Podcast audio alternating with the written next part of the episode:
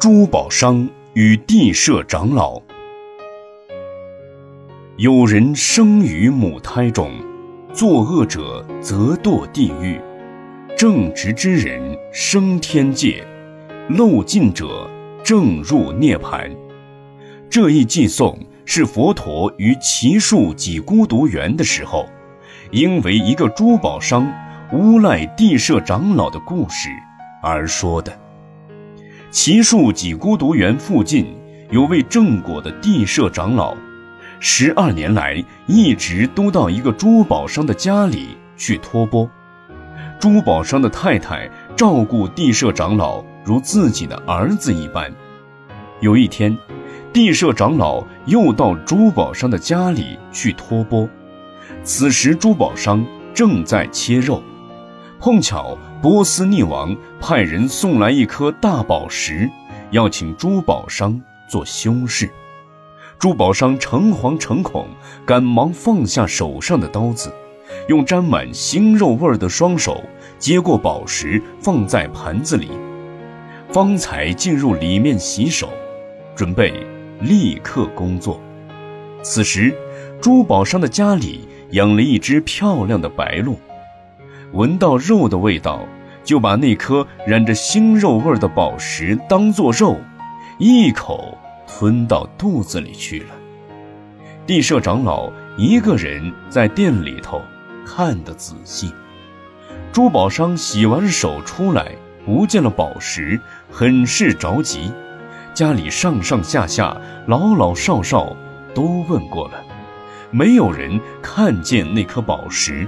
也没有人拿过那颗宝石，于是珠宝商很生气地对太太说：“一定是长老偷了那颗宝石。”太太赶紧说：“你千万不要怀疑长老，他在我们家出入十二年，我从未发现他有任何缺点，可是宝石还是遍寻不着。”珠宝商情急之下直截了当质问长老。你有没有拿我的宝石？地社长老说：“居士，我没有拿。”珠宝商说：“这里除了你，没有人来过。你没拿，会是谁拿的呢？还给我吧。”地社长老始终否认他拿了宝石，也不说出宝石的下落。珠宝商告诉太太：“店里除了他，没有别人，一定是他拿的。”我看不拷打他，他是不会承认的。太太很着急地为长老辩白，她始终相信长老不会犯戒，也一再阻止丈夫对长老做出不恭敬甚至是逼迫性的行为。但是，国王的宝石丢了，如何对国王交代呢？想到国王一定会治他的重罪，甚至是死罪。他就不寒而栗，珠宝商心乱如麻，急得丧失了理智。他一意认定，除了长老，不会有人拿走宝石，因为当时只有他在。于是，他将地社长老吊起，拿一根棍子打得长老身上遍体鳞伤，鲜血一流。此时，白鹿闻到鲜血的味道，又赶来要啄长老。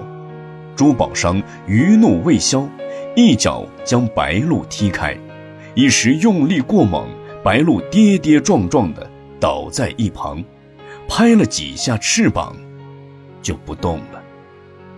此时地社长老才说道：“居士，请将我松绑，看看白鹿是否死了。你也会跟他一起死的。”哦，居士，请息怒。宝石实际上是白鹿吞下去的，我怕说了他就没命了，所以我一直忍着不说。现在他既然死了，我可以说实话了。珠宝商切开鸟腹，果然找到了宝石，惭愧万分的跪到长老面前忏悔。请求原谅，地舍长老说道：“这不是你的错，也不是我的错，都是轮回之错。人们因为不能彻见缘起，而循着既有的思考模式行事，因此一错再错，不断造业。如果你真的需要我原谅，我当然可以原谅你。如果您真的原谅我的话，就请您明天以后照常到家里来接受我的供养。哦，居士，从今以后，我不会到任何一个人的家里接受供养了。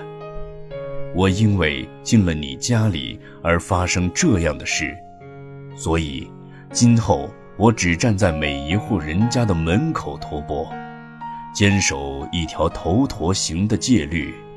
我还有足够的脚力，可以挨家挨户的乞讨。地社长老离开珠宝商家里，因为流血过多，不久就涅槃了。而这只死去的白鹿也投胎到珠宝商太太的肚子里，转生做了他们的儿子。珠宝商因为毒打正果的阿罗汉，于福报享尽后下地狱受罪。珠宝商的太太一向礼敬三宝，照顾出家人，死后上升天界。比丘们为了证实这件事，于是去请示佛陀。佛陀开示道：有些人投胎到人间，做坏事的下地狱受苦，为善的上升天界享福报，漏尽的阿罗汉正得涅槃。佛陀为重宣此义而说偈言：“有人生于母胎中，作恶者则堕地狱；正直之人升天界，漏尽者正入涅槃。”佛说偈已，很多比丘立即正得出果须陀环。